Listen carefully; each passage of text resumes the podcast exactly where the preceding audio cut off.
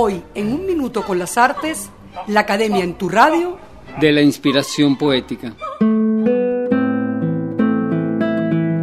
La poesía, todavía en estos tiempos, conserva algo de su origen inspirado que la remite a antiquísimas formas de trato con lo sagrado. Platón advierte en el siglo IV a.C. que se trata de una locura conocida desde tiempo atrás y plantea que esa inspiración exige la anulación de la voluntad por parte de quien la recibe para invocar así a las musas y a Apolo y dejar hablar a los dioses. El poeta actúa solo como un medio de tránsito entre las divinidades y la humanidad. La inspiración poética un ofrecimiento íntimo para consentir la recepción de la gracia la verdad poética sería un saber surgido de un acto de olvido de sí, como si una voz ajena viniera desde adentro, con una palabra de evidente sentido, pero imposible de medir a conciencia.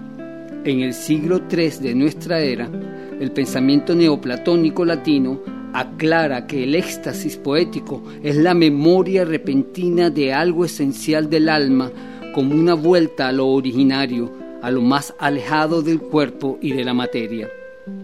Por su carácter de éxtasis, es un saber de rápida perdición que deja abierta la incertidumbre y más abierta aún la memoria de ese frágil instante de plena certeza. El éxtasis, una vez ido, plena de soledad a quien lo ha albergado, y solo es consolado por el entusiasmo de los oyentes de la poesía.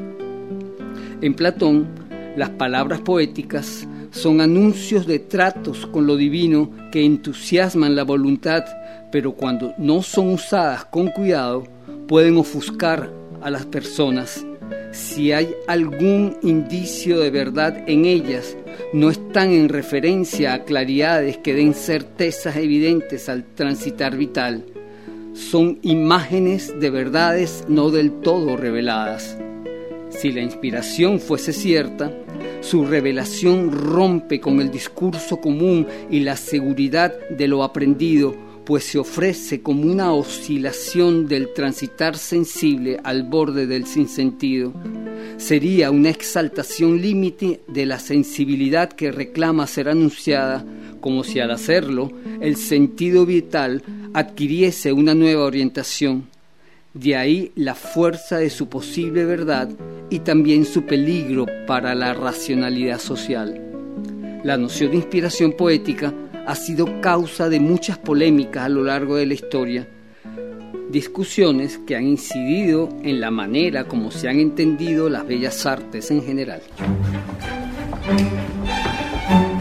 Hasta aquí un minuto con las artes, la academia en tu radio escrito y narrado por Humberto Ortiz, en la producción Valentina Graciani, en la grabación, edición y montaje Raúl Sánchez.